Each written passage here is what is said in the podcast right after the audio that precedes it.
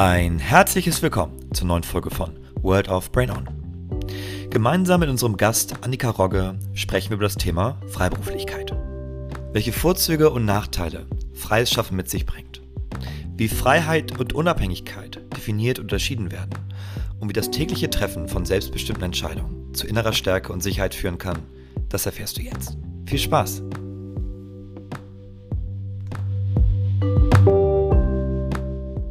Hallo, liebe Freunde des Wobos. Ich fange schon wieder auf die gleiche Art und Weise an. Ich wollte es eigentlich anders machen, aber das ist schon so eingespielt.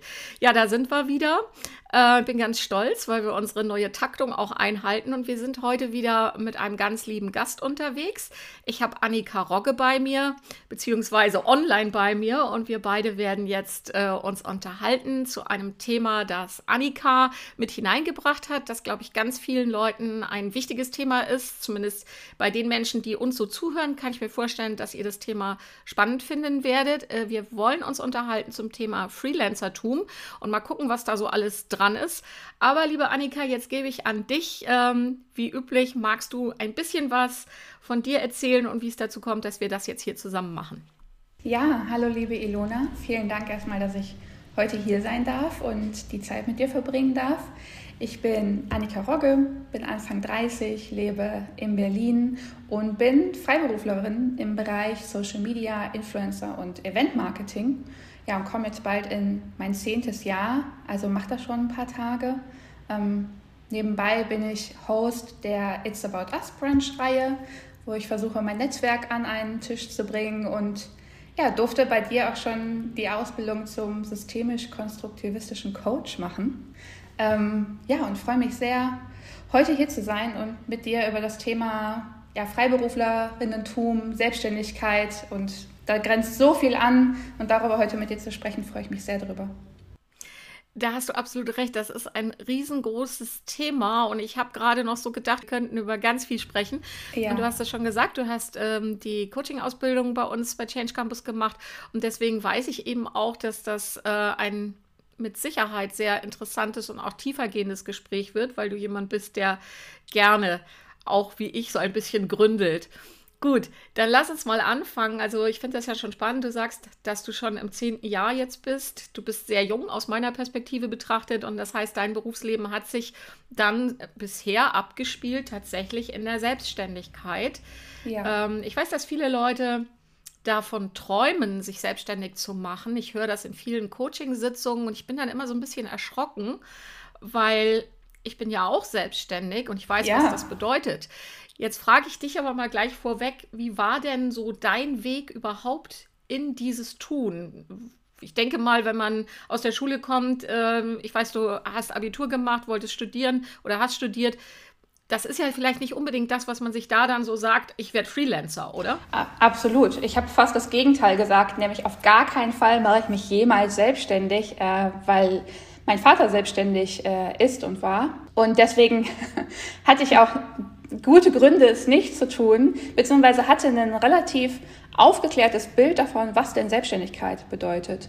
Und ähm, bin dann aber nach Berlin gegangen, um Modemanagement zu studieren. Und das war ein Privatstudium und ich, meine Eltern konnten und wollten das nicht finanzieren und ich wusste aber, das ist mein Studium, das will ich machen. Ich wusste schon immer, ich möchte in die, irgendwie in die Modebranche. Ähm, und dieses Studium gab es nun mal in Berlin und ich musste einfach einen Weg finden, das zu finanzieren, ehrlicherweise. Und dann habe ich mich selbstständig gemacht, beziehungsweise angefangen, eben auf Rechnung als Freiberuflerin zu arbeiten. Ich hatte schon immer ein großes Interesse an Social Media und ähm, Influencer-Marketing. Das hieß damals noch nicht so, aber es steckte in den Kinderschuhen grundsätzlich die ganze Branche steckt in den Kinderschuhen. Ich hatte da ein großes Interesse dran und vor allem das Gespür oder das Gefühl, dass viele Unternehmen, egal welcher Größe, das Potenzial für sich noch nicht erkannt hatten. Und weil ich da ein privates Interesse dran hatte, habe ich gesagt, gut, also weil ich für mich kann, das kann ich vielleicht auch für andere tun. Ähm, und habe dann eben angefangen, so mehr Geld zu verdienen. Denn ich glaube, der klassische Student, die klassische Studentin in Deutschland dürfen so um die lass mich nicht lügen, 800, 900 Euro verdienen. Ähm, mein Studium hat 750 gekostet. Das ist sich also nicht ausgegangen.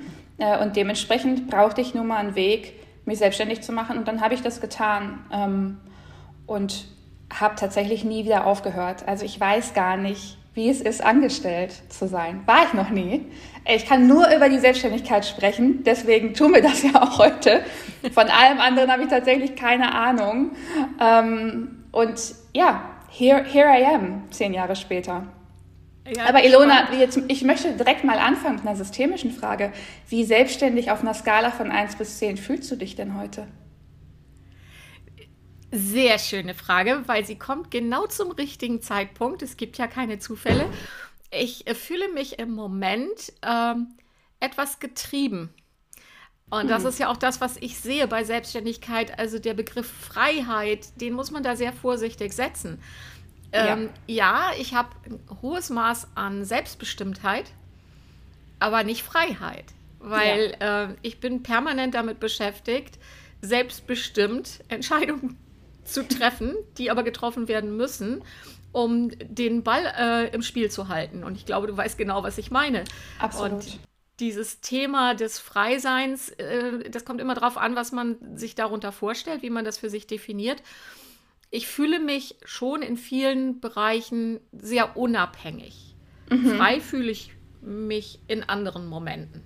Aber ja. diese Unabhängigkeit und die Selbstbestimmtheit, die ich eben mir erschaffen habe, und allein dieser Ausdruck zeigt schon etwas, das ist mir schon sehr wichtig. Ja, also würdest du dich heute eher auf dem mittleren Segment der Skala einordnen? Ja, du hattest eine Skalenfrage gestellt. Ich merke gerade, ich tappe in die Fallen wie die meisten Coaches. Nein, ich würde mich, ich würde mich tatsächlich äh, ähm, oben einordnen bei einer jetzt, das ist ein Podcast, ich darf nicht zu lange Pause machen. Das ist eine Frage, wo ich wirklich länger drüber nachdenken müsste und auch nachträglich noch werde. Aber ich würde jetzt gefühlt sagen, ich bin zwischen 8 und 10. Oh, wow. Aber wow. das geht um die Definition, die ich selber setze. Ja. Wenn wir das nehmen, was du vielleicht meinst, dann bin ich wahrscheinlich eher im Bereich äh, zwischen 5 und 7. Mhm. Ja, ich bin heute auch so auf einer 7 bis 8, würde ich sagen. Ich habe ja von der Besten gelernt, was diese Skalenfragen angeht. Und ich komme vor allem darauf, weil ich eure letzte Folge gehört habe, wo ihr viel über Entscheidungen gesprochen habt. Und was mit dem Thema einhergeht, ist ja Eigenverantwortung. Und Eigenverantwortung ist ein riesiges Thema in der Selbstständigkeit. Da habe ich viel drüber nachgedacht nach eurem letzten Podcast und ist etwas, ja, da, also zum Thema Eigenverantwortung müsstest du vielleicht die nächste Folge dann mal machen. Die würde da gut dran anschließen. Also ich lade dich herzlich ein. Ich bin demnächst wieder mit Uli verabredet, wo auch ein zweites Thema entstanden ist. Vielleicht setzen wir uns mal mit mehreren zusammen und tauschen yeah. uns aus über solche Themen. Das könnte durchaus sehr spannend sein. Ich liebe Eigenverantwortung. Das ist für mich etwas, wo ich ähm, Freude dran habe. Ich glaube, das ist auch im letzten Podcast deutlich geworden. Ich finde es schade, dass so viele Menschen den Zugang dazu nicht vermittelt bekommen, dass das ein großes Geschenk ist, ähm, in der Eigenverantwortung zu stehen. Für mich ist das immer wieder und deswegen würde ich das dann tatsächlich mit einem Wert von 10 auch bewerten, weil ähm, ich habe so viele Möglichkeiten für mich selbst, die Verantwortung zu übernehmen und wenn ich das tue und sehe, dass das funktioniert, dann entsteht daraus Stärke. Und diese Absolut. Stärke ist es, die ich so liebe, dass ich davon ausgehe, dass ich in großen Teilen meines Lebens mich so leicht nicht umhauen lasse durch das, was da kommt, mhm. weil ich erlebt habe und von mir selber schon ja auch mit mir selbst die Erfahrung gemacht habe, dass ich in auch durchaus schwierigen Situationen die Stärke habe, mich selbst zu halten. Was nicht bedeutet, dass man nicht in, in Lebenssituationen kommt, in denen man sich richtig schlecht fühlt. Aber in ja. diesen Momenten trotzdem das Gefühl zu haben, ich bin ich und ich bin für mich selbst da, das finde ich großartig. Und nicht das Gefühl ständig zu haben, ich brauche jetzt jemand von außen, der mich hält. Wenn ich den habe, ist wunderschön. Ist gar keine Frage. Aber wenn der nicht da ist, dann bin ich für mich da. Und das beschreibt im Prinzip ja Selbstständigkeit. Und ich glaube, die Ursache, weshalb viele Leute eine Angst vor der Selbstständigkeit haben und gerade in Deutschland die Selbstständigkeit ja alles andere als gefördert wird, die liegt, glaube ich, vor allem in unserer Schulbildung, dass wir dort nicht über Selbstständigkeit reden, sondern dass in meiner Schulzeit wurde mir noch sehr vermittelt, dass man einen geraden Karriereweg bestfalls in einem möglichst großen Konzern zu gehen hat und dass Selbstständigkeit eher etwas Unsicheres ist, etwas Gefährliches. Ach, da sollte man sich vielleicht lieber nicht reinwagen. Und auch im Studium wurde mir das nie vermittelt, wie spannend Selbstständigkeit eigentlich sein kann und welche Vorteile Selbstständigkeit auch hat. Ich hatte eher immer das Gefühl, dass da gerne mal die Nachteile ähm, platziert werden, aber die Vorteile gar nicht so sehr. Und das, ich finde, Selbstständigkeit ist etwas in Deutschland eher, ja, tatsächlich eher negativ konnotiert oder als sehr herausfordernd konnotiert. Und das, es ist auch herausfordernd. Man, man darf das auch nicht zu schön reden. Und es ist genau das, was du gerade gesagt hast. Man muss sich da selber halten und man muss eben dieses große Maß an Eigenverantwortung jeden Tag abrufen. Aber es ist auch etwas wahnsinnig Schönes und es kann etwas sehr, sehr Befreiendes sein. Wozu, wobei man natürlich sagen muss, hast du gerade auch schon gesagt, der Thema Freiheit in der Selbstständigkeit, auf den muss man natürlich ganz besonders Acht geben. Ähm, meine Form der Selbstständigkeit ist ja das Freiberuflerinnentum. Da steckt das Wort ja frei oder Freiheit ja schon drin. Man muss aber ganz genau drauf gucken, was bedeutet das denn? Also in welchen Teilen bin ich denn frei und in welchen Teilen ist das vielleicht auch eine vorgegaukelte Freiheit. Ne? Nun unterscheidet sich ja meine Selbstständigkeit auch noch mal ein bisschen von deiner. Ähm, ja, aber es ist, ein, es ist ein sehr weites Feld und ich finde, wir müssen mehr darüber reden und wir müssen dieses deutsche Narrativ zu dem Thema unbedingt angehen. Es tut mir leid, ich muss jetzt einmal auf etwas gehen. Das hast du gerade so schön ins Spiel gebracht.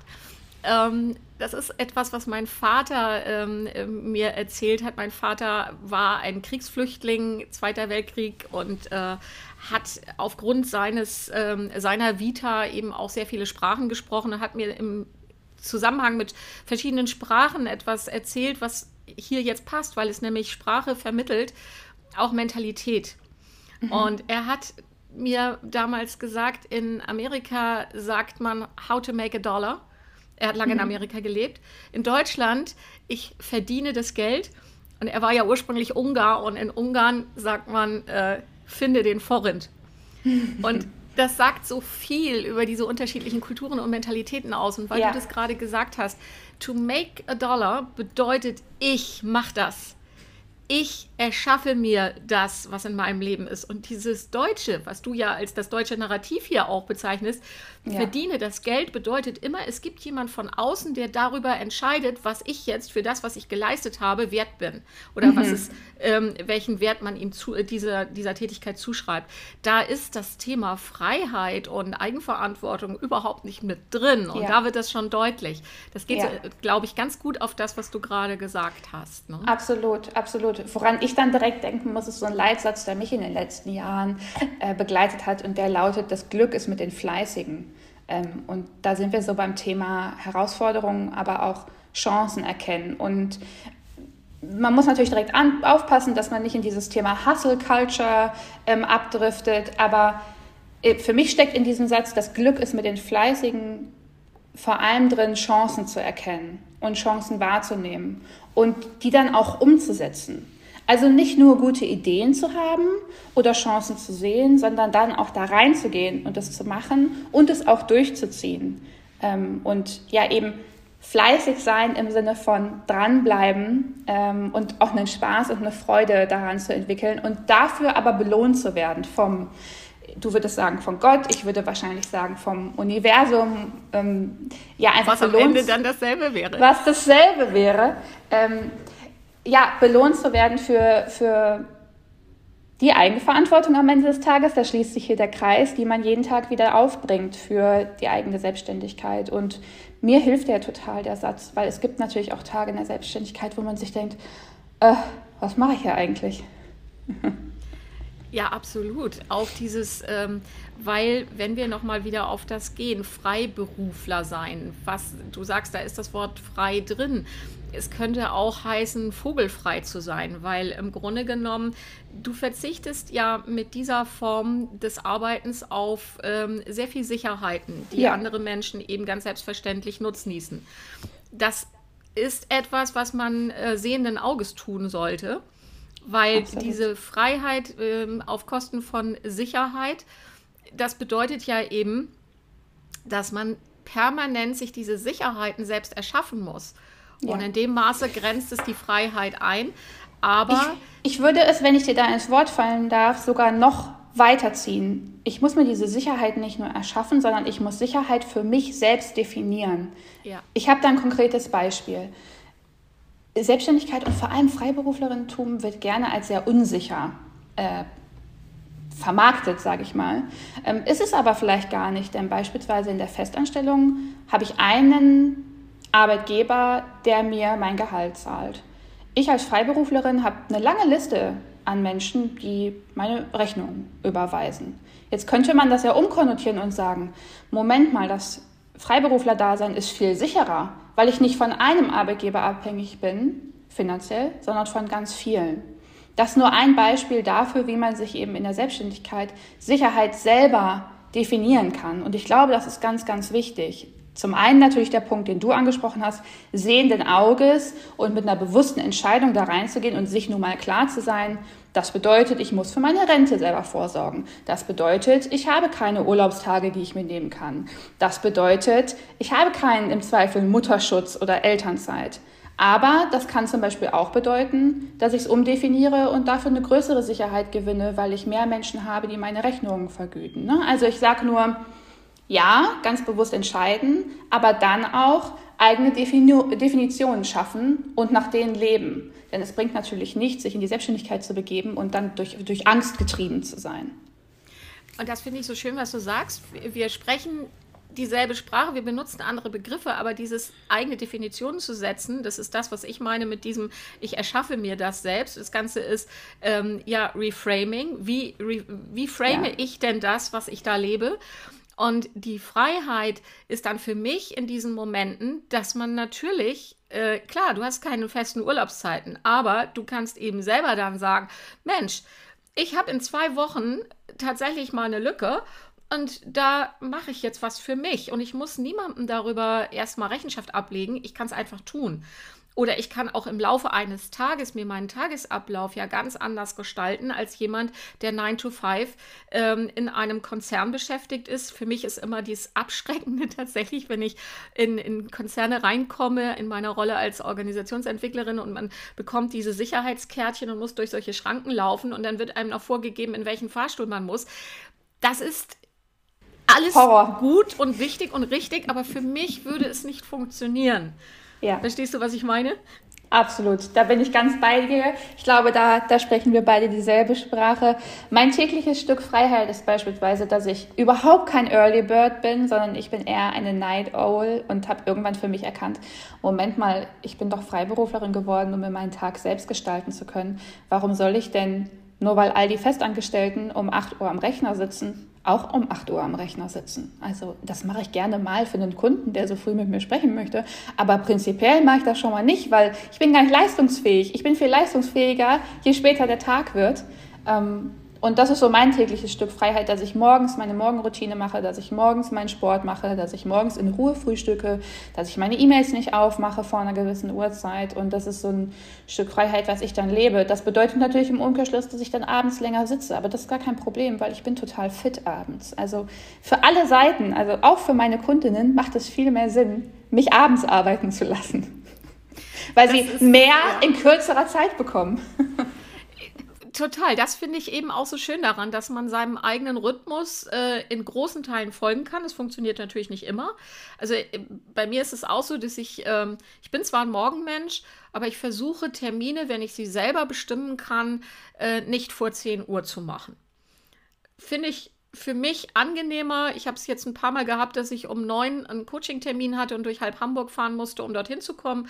Und äh, alleine, was man erlebt, wenn man in diesen Berufsverkehr muss, wo ich dann also in letzter Zeit wirklich äh, für eine Strecke von 20 Minuten äh, 60 bis 90 Minuten gebraucht habe, um hinzukommen, das macht überhaupt keinen Sinn für mich. Ähm, insofern sollten wir sowieso auch über Flexibilisierung von Arbeitszeiten und Homeoffice, wir sollten nicht wieder dahin zurückkommen, dass alle zur selben Zeit an dasselbe Ziel wollen. Das äh, ja, das nur so ein Schlenker. Aber das Selbstbestimmte vor dem Hintergrund, dass man aber auch weiß, ähm, das ist jetzt, du sagst, das Glück ist mit den Fleißigen. Ich sage immer, erfolgreich ist man, wenn man etwas kann, mhm. wenn man für etwas brennt und wenn man dann bereit ist, hart dafür zu arbeiten. Das ist so für mich ja. die Zusammenfassung dessen, was ich für mich äh, sehe als das Muster meines Lebens. Mhm. Und das bedeutet natürlich auch, wenn man, das kennst du auch, wenn man dann Aufträge in Aufträgen steckt, dann auch bestmöglich zu liefern, was natürlich ein immenser Druck ist. Und Akquise machen, um Himmels Willen, wer das nicht kann und will, sollte sich das mit der Selbstständigkeit auch mal sehr überlegen. Und das kann und will eben auch nicht jeder. Ne? Ja, da sind wir ja in noch einem Bereich, den man unbedingt für sich selbst definieren muss, nämlich das Thema Erfolg. Also, wie definiere ich denn meinen Erfolg in der Selbstständigkeit? Bemesse ich den rein an meinem Umsatz oder an dem Jahresgewinn, der am Ende da ähm, hoffentlich in der schwarzen Zahl in der Excel-Tabelle steht? Ähm, oder gibt es vielleicht auch andere Erfolgsfaktoren? Für mich ist so ein Faktor von Erfolg, dass ich auf einer täglichen Ebene mit ambitionierten und talentierten Menschen arbeiten darf. Das ist das, was für mich ein absoluter Energiegeber ist. Und im Bestfall hat man in der Selbstständigkeit, wenn es so gut läuft, dass man sich aussuchen kann, mit wem man arbeiten kann, nur mal das Glück, mit solchen Menschen arbeiten zu dürfen. Das habe ich relativ früh für mich als so einen Erfolgsfaktor erkannt. Oder auch der Erfolgsfaktor, mit spannenden AuftraggeberInnen arbeiten zu dürfen, also mit spannenden Marken, mit spannenden Agenturen, ähm, mit spannenden, ja, mit spannenden Auftraggeberinnen einfach, die, wo man sagt, ah, da wollte ich schon unbedingt mal einen Einblick erhaschen, denn genau wie du bekomme auch ich ja die Möglichkeit, in Unternehmen und Organisationen reinschauen zu dürfen und ja fast schon täglich Mäuschen spielen zu dürfen. Für mich auch so ein Erfolgsfaktor. Ich finde das wahnsinnig interessant. Wie sind die organisiert? Wie sind die aufgestellt? Was machen meine Kundinnen? Ähm, und da reingucken zu können, ist für mich auch ein Erfolgsfaktor. Wer kann das denn von sich behaupten, dass er so viele Einblicke auf so einem auf so einer täglichen Ebene bekommen kann. Natürlich ist auch wichtig, dass man das richtige Geld verdient, da bin ich ganz vorne mit dabei, dass man inhaltlich erfolgreich die Dinge abschließt. Aber es gibt eben auch so softe Faktoren und die finde ich auch ganz wichtig. Und wenn man sich in die Selbstständigkeit begibt, dann finde ich es ganz wichtig, schon früh darüber nachzudenken. Aber gehen wir nochmal auf den Eingang des Gesprächs, was du gerade gesagt hast. Das sind ja Dinge, die du jetzt für dich äh, mit dem Rückblick auf zehn Jahre sagen kannst. Wie waren die ersten Erfahrungen? Ah, ähm, wir waren die ersten Erfahrungen. Ich war Studentin und ich war neu in dieser Stadt und ich hatte keine Ahnung von gar nichts. Ich habe das einfach gemacht und ich habe das auch ehrlicherweise ganz zu Beginn ohne großes Ziel gemacht. Mein einziges Ziel war, so finanziere ich mir mein Studium. Das war das Ziel, damit bin ich angetreten und das hat geklappt. Und es gab dann einen Moment, als ich meinen Bachelor geschrieben habe, den habe ich mit Ach und Krach nachts geschrieben, weil ich tagsüber auch schon auf neun oder zehn festen Kunden war, wo ich jeden Tag auf diversen Instagram-Kanälen Postings hochladen musste. Das war noch eine andere Zeit. Man hat das alles händisch gemacht. Das Thema Influencer-Marketing fing an. Das war irgendwie wilder Westen. Es gab noch keine Regeln in diesen Branchen und ich habe tagsüber schon mich dumm und dusselig gearbeitet und nachts dann noch diese Bachelorarbeit fertig geschrieben, ähm, weil sich das schon so geschiftet hatte. Und ich kann mich daran erinnern, dass ich äh, in, in, meiner kleinen Studentenwohnung saß und mich gefragt habe, was mache ich denn jetzt mit dieser Selbstständigkeit, wenn mein Studium vorbei ist?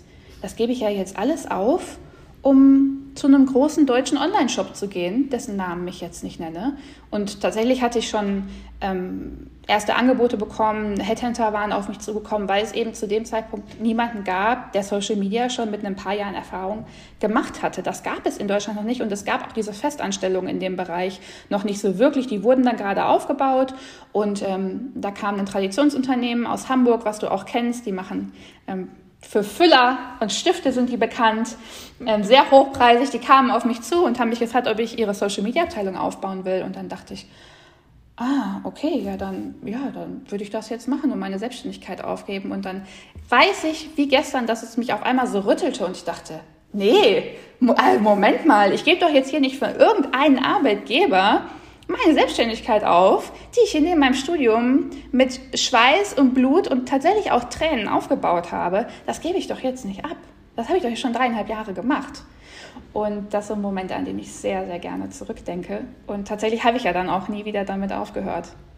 Also bist du sowas wie eine Pionierin, äh, Pionierin in dem Feld?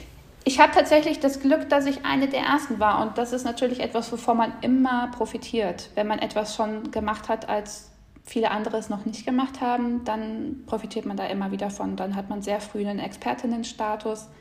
Und das ist was, was mir bis heute zugute kommt. Aber natürlich kommt mir auch zugute, dass ich einfach sehr fleißig war. Ja, also ich, wenn ich so auf dich gucke, ich kenne dich ja jetzt seit äh, zwei Jahren auch näher und man hat ja so so Klischee-Vorstellungen, wenn man bestimmte Berufe hört. Ich komme aus einer anderen Zeit, also für mich sind das ja sowieso Berufe, die ja. erstmal, ja, was genau ist das eigentlich? Das weiß ich mittlerweile, aber für mich scheinst du jemand zu sein, der vielleicht nicht ganz prototypisch ist für das, was du tust.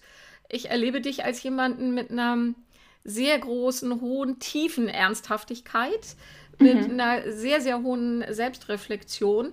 Und alles, was du jetzt gesagt hast, das deutet das ja schon an. Und eben auch das, was du gesagt hast, dieses, ja, eine bewusste Entscheidung. Ich mache das doch jetzt hier schon seit dreieinhalb Jahren. Und für mich fühlte es sich, als ich dir zuhörte, an, so nach dem Motto, na, warum soll ich denn jetzt etwas, was ich schon bewiesen habe, dass ich das richtig gut kann und mir da einen Kundenkreis aufgebaut habe, warum soll ich das jetzt wegwerfen, um dann nur noch für einen Kunden da zu sein? Ja, absolut. Das, das wäre so das, wo ich glaube ich auch gelandet wäre. Aber ja. wie viel Mut, jetzt gehe ich mal mit einer Skalenfrage rein, wie viel Mut hat es dich gekostet, diese Entscheidung dann so zu treffen? Oh, das ist natürlich auch eine sehr gute Frage, über die ich eigentlich länger nachdenken müsste. Aber aus dem Bauch heraus würde ich sagen, das war schon eine sechs oder sieben ich habe da schon gesessen und gedacht, wow, mache ich das jetzt wirklich? Denn man muss natürlich unterscheiden, sich im Studium, also mit niedrigen Lebenshaltungskosten, mit auch einer niedrigen Erwartungshaltung an, das muss jetzt erfolgreich werden, ähm, sich selbstständig zu machen, ist was anderes, als sich beispielsweise aus einer Festanstellung heraus selbstständig zu machen oder mit einem gewissen Alter und vielleicht auch mit einem gestiegenen Anspruch an das eigene Leben selbstständig zu machen. Ne? Auf, auf Neudeutsch würde ich sagen, mein Leben war da total low-key. Ich habe 390 Euro Miete in Berlin-Mitte gezahlt und hatte Lebenshaltungskosten von, keine Ahnung, vielleicht 900 Euro oder so. Das hat sich, das ändert sich nach dem Studium automatisch. Und ich habe mir das schon gut überlegt und es hat mich schon Mut gekostet, aber ich glaube, ich bin grundsätzlich ein mutiger Mensch oder jemand, der sich traut, mutige Entscheidungen zu treffen. Und dementsprechend habe ich es dann einfach gemacht und auch nie bereut. Ich, grundsätzlich bereue ich gar nichts. Ich, das hattet ihr auch in eurem letzten Podcast. Das Thema Reue ist, ist für mich eins, was ich kaum greifen kann, nicht verstehe. Und ich bereue nichts. Ich bereue kein Projekt, auf dem ich war, keinen Kunden, auf dem ich saß. Das waren für mich, das war für mich alles eine unfassbar gute Schule. Ich habe sehr, sehr viel gelernt. Ich habe tolle Menschen kennengelernt und das war für mich die richtige Entscheidung. Da bin ich fest von überzeugt. Und das war die einzige richtige, einzig mögliche Entscheidung. Sagen wir mal so. Richtig und falsch ist ja auch nochmal was, wozu man einen Podcast machen ja. kann. wenn, du, jetzt so auf das zurückguckst, was würdest du denn sagen, ähm, was waren die größten Herausforderungen auf dem Weg bis hierher? Eine große Herausforderung war, dass man sich um alles selbst kümmern muss. Und es kommt niemand und kümmert sich um deine Finanzen. Und es kommt niemand und kümmert sich um deine Altersvorsorge. Es kommt niemand und kümmert sich um deine Weiterbildung, um deine Akquise. Du bist selbst und ständig. Ich sage das so oft und meine Freundinnen machen sich schon darüber lustig, dieses selbst und ständig.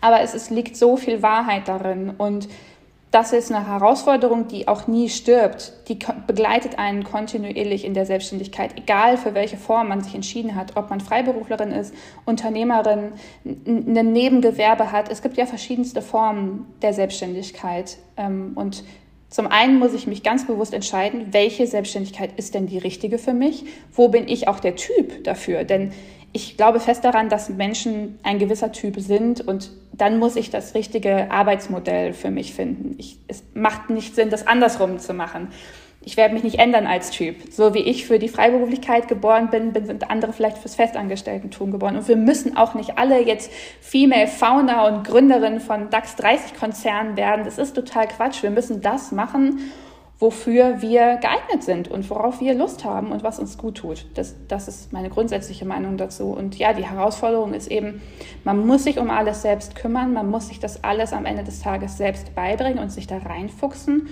das habe ich getan in allen Bereichen und das ist ein total befreiendes Gefühl.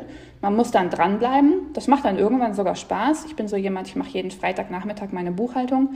Da brauche ich mein Gehirn nicht mehr am Freitagnachmittag und kann abschalten. Und wenn es richtig gut läuft, mache ich noch Musik an und ein Wein Wein auf und mache dann meine Buchhaltung dabei. Also es macht dann sogar irgendwann Spaß, die Sachen zu machen, von denen man denkt, die machen eigentlich gar keinen Spaß. Aber man muss da eben durch und es kommt niemand und rettet einen. Das ist ein Learning, was ich ähm, erst gelernt habe, als Corona kam. Es kommt niemand und rettet dich.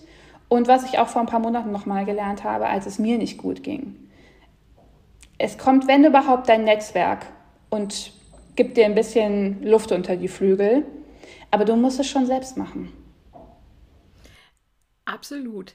Ich muss gerade an etwas denken, was du während der Coaching-Ausbildung zu mir gesagt hast. Ähm, in Bezug auf, äh, da ging es tatsächlich um das, wie man auch das bepreist, was man da leistet. Und du zu mir gesagt hast, aber Ilona, äh, du hast es auf dich bezogen, aber du hattest mich eben dabei auch im Blick, ich verkaufe meine Stunden. Ja. Und diese, glaubst gar nicht, wie mir dieser Satz äh, nahegegangen ist, weil ich neige dazu, sehr vieles sehr ja, bereitwillig zu verschenken. Ähm, was dann aber, wenn man wie ich eben jetzt mittlerweile Mitarbeiter hat, das funktioniert nicht. Ähm, da kann man nicht immer verschenken, wobei ich das wahnsinnig gerne tue. Und äh, ja. jemanden zu coachen und zu sagen, ach komm, setz dich mal eine Stunde mit mir zusammen, das hat man eben auch schnell mal ausgesprochen. Und ich meine das dann auch immer so. Aber dass es einen Wert hat, was man leistet und dass man das auch einfordern darf und auch muss an bestimmten Stellen. Das war für mich ganz wichtig. Das habe ich von dir gelernt, liebe Annika. Oh, das freut mich aber zu hören, Ilona, dass ich da auch einen kleinen äh, Impact auf dich haben konnte. Du hattest nämlich auch einen sehr, sehr großen auf mich in den letzten zwei Jahren. Ähm, ja, als Freiberuflerin verkauft man seine Stunden. Wir verkaufen keine Waren, wir verkaufen Dienstleistungen und die sind gekoppelt an Stunden. Und wir haben nun mal nur ja, acht bis zehn, die wir vielleicht am Tag verkaufen können. Und zehn ist eigentlich auch schon zu viel. Also man muss eben ganz genau aufpassen, was macht man mit seiner Zeit, wie teilt man die auf, was kann man auch abgeben, was kann man nicht abgeben. Denn die Krux an deiner Selbstständigkeit und auch an meiner ist ja, dass die Menschen mit uns beiden arbeiten wollen. Die wollen ja nicht mit jemand anderem arbeiten, sondern die entscheiden sich ja bewusst, ich möchte von der Ilona gecoacht werden und nicht ich möchte gecoacht werden. Oder ich möchte von der Annika lernen, wie ich Eventmarketing mache und nicht, ich möchte Eventmarketing machen. Das ist ja immer gekoppelt an unsere Person und wir sind nun mal gekoppelt an die Zeit und dementsprechend müssen wir ganz genau aufpassen, was machen wir mit unserer Zeit. Und weil wir Frauen sind, bin ich der festen Überzeugung, dass wir dazu geneigt sind, gerne auch mal wohltätig aktiv zu werden und zu sagen, ach komm, wir sprechen mal ein Stündchen miteinander. Das hast du mir, glaube ich, schon 798 Mal angeboten. Und ich lehne das ab, weil ich weiß, wie voll dein Tag ist und weil ich diese Dienstleistung nicht umsonst bekommen möchte. Aber ich glaube, gerade als Frau tendiert man dazu, gerne auch mal was für sein Umfeld zu tun. Und das ist an den richtigen Stellen auch wichtig. Ne? Da sind wir wieder beim Thema Netzwerken und Geben und Nehmen. Aber es ist auch wichtig, dass wir uns korrekt bepreisen und dass wir uns nicht zu niedrig bepreisen. Erst recht nicht in Deutschland, wo wir ohne Ende Steuern zahlen und ähm, uns um unsere Altersvorsorge kümmern müssen und, und all diese Dinge ähm, sondern gute Leistung muss ihren Preis haben. Ähm, du hast so absolut recht mit dem, was du sagst. Und ich habe gerade, während du gesprochen hast, schon wieder gedacht, Mensch, Annika wäre toll auch. Dafür wirst du vielleicht die Zeit nicht haben. Aber als Dozentin wärst du toll für, heute heißt das ja dann so Entrepreneurship. Ähm, aber das sind ja Botschaften, die du da hast. Äh, du bist eben auch jung. Das wären Botschaften, die, glaube ich, für viele junge Menschen, die so starten, ganz wichtig wären, sowas von jemandem wie dir zu hören. Weil das ja, nicht so oberlehrerhaft kommt, sondern du bist halt auf Augenhöhe mit denen und die Botschaften, die du da gerade rausgehauen hast, sind extrem relevant und die braucht es, dass man die vermittelt. Und da sind wir wieder bei dem, was du ja auch schon gesagt hast. Wir sollten viel mehr an solche Dinge herangeführt werden weil ich da neulich so draufgehauen habe, dass ich in einem Podcast gehört habe, dass jemand gesagt hat, mehr Unternehmertum schon in die Schule zu tragen. Ähm, das geht jetzt in die Richtung, was du gesagt hast. Und das ist, wenn man es nicht auf Kosten von anderen, wie ich finde, auch wichtigen Fächern macht, dann wäre das schon ein, ein sehr wichtiger Bereich, der in Schule stattfinden sollte. Auf jeden ja. Fall aber dann im Studium, wo es für meine Begriffe auch nicht passiert.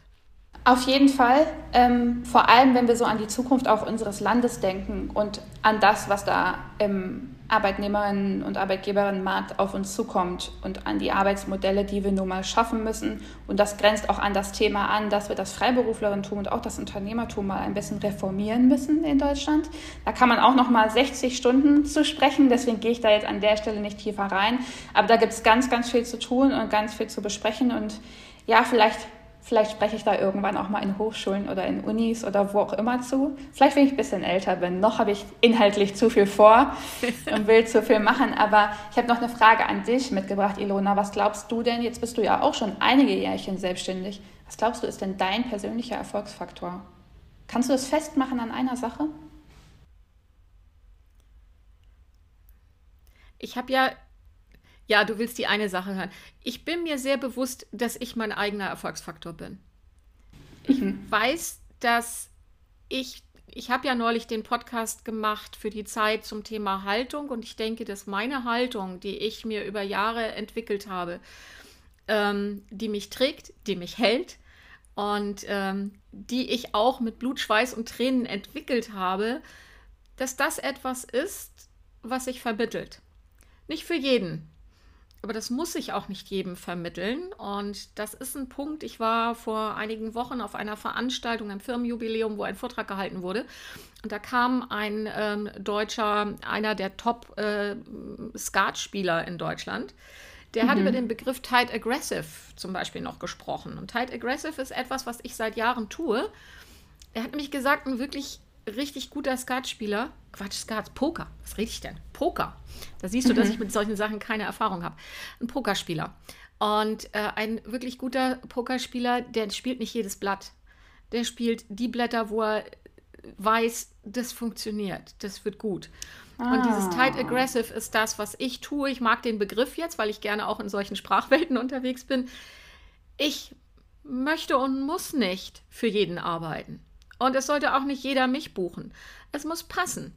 Und diese Haltung entwickelt zu haben, so klar bei sich selbst zu sein, ähm, was ich nicht nur im beruflichen, sondern auch im privaten durchaus bin, das denke ich, macht etwas mit Menschen, die auf mich treffen. Ja, absolut. Das kann ich nur bestätigen. Zumindest als deine Kurzteilnehmerin kann ich das nur untermauern, dass es würde ich sofort unterschreiben, dass das dein Faktor ist. Ich habe da auch über mich nachgedacht, was wäre denn so mein Faktor? Und natürlich, du hast vollkommen recht mit dem, was du sagst. Auch ich bin mein eigener Erfolgsfaktor, wahrscheinlich die Art und Weise, wie ich mit Menschen spreche oder wie ich die Themen, die mir dann auch aufgetragen werden, inhaltlich angehe, wie ich Kampagnen aufsetze, wie ich die umsetze, mit wem ich arbeite. Ich versuche in alles eine gewisse Tiefe und Sinnhaftigkeit reinzubringen und auch ein System reinzubringen. Ähm, ich glaube aber auch ein ganz großer Faktor bei mir ist mein Netzwerk oder mein, meine Fähigkeit, gut zu netzwerken und vor allem gute Fragen zu stellen. Und das war für mich ein Grund, diese Coaching-Ausbildung zu machen. Ich wollte darin noch besser werden.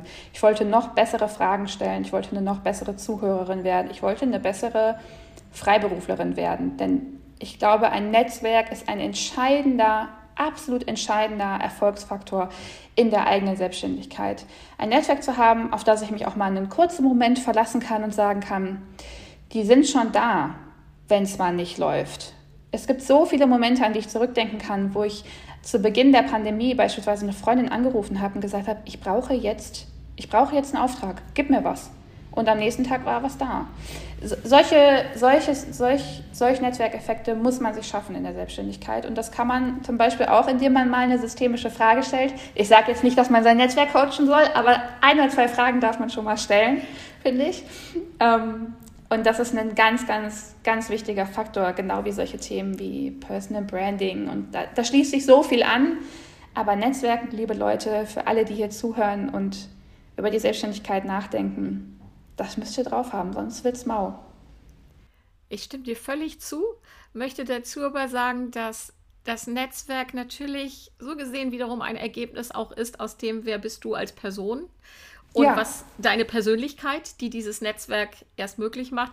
Und jetzt möchte ich mal etwas sagen, ähm, wenn ich deinen Instagram-Feed mir angucke, dann wird so deutlich, dass du eben auch ganz klar bei dir bist und das sieht man auch, weil du hast einen so sehr eigenen Stil, den du mhm. durchziehst, wie du dich kleidest, äh, die Art, wie du deine Fotos machst, was, äh, wie du etwas inszenierst auch und das spricht eine Sprache und äh, ja, und das dann ähm, wenn du dann, wie du sagst, die richtigen Fragen stellst und das mit deiner Person alles unterlegen kannst, dann entsteht ein gutes Netzwerk. Ich würde an der Stelle jetzt äh, fast sagen, das ist ein schöner Schluss, ja. den wir mal so stehen lassen können. Wie siehst du es? gerne an der ich bin, ich bin da ganz dabei. Es gibt noch einen Satz, den ich gerne sagen würde, der es vielleicht auch schön schließt, wo du gerade diese Gradlinigkeit angesprochen hast. Clear is kind, unclear is unkind. Und ähm, das können wir beide sehr gut, nämlich ganz klar durch die Dinge durchgehen und damit aber eine, ja, auch liebevolle Art vermitteln, aber eben eine Geradlinigkeit dabei. Und ich glaube, damit fühlen sich viele Leute sehr wohl, viele Auftraggeber sehr wohl und ist vielleicht was, was auch den einen oder anderen Zuhörerinnen inspirieren kann für die eigene Selbstständigkeit. Ja, das ist ein perfektes Schlusswort, Annika. Ich danke dir sehr. Das war unglaublich schön, wertvoll und ich danke dir für diese wirklich guten Fragen, die mich auch ins Denken geschubst haben. ähm, ja, vielleicht lasse ich, ich mich dir. mal von dir coachen. Das wäre ja auch nochmal ganz reizvoll. das machen wir dann ein andermal. Ja, ich danke dir, Ilona. Das war, ähm, war ein sehr, sehr schönes Gespräch und ich gehe auch in den Vormittag mit einigen Fragen. Und Fragen sind was Wunderschönes und sie führen ja in der Regel auch zu Antworten. Und dann wünsche ich dir gute Antworten auf deine Fragen jetzt. Und wir beide bleiben in Kontakt. Und auch für dich gilt, wir sind hier an einem bestimmten Punkt, wo wir jetzt einfach abbrechen. Wir könnten weitermachen und vielleicht machen wir demnächst einfach nochmal weiter. Und jetzt wünsche ich dir einen wunderschönen Tag. Äh, vielen Dank fürs Gespräch. Und äh, euch da draußen wünsche ich viel Freude mit diesem Podcast und ich denke, der hat wieder einiges parat, worüber es sich lohnt nachzudenken. Und vielleicht kommt ihr auch zu neuen Fragen und damit zu neuen Antworten. Also dann, macht es gut. Auf ganz Tschüss. bald, liebe Ilona. Tschüss.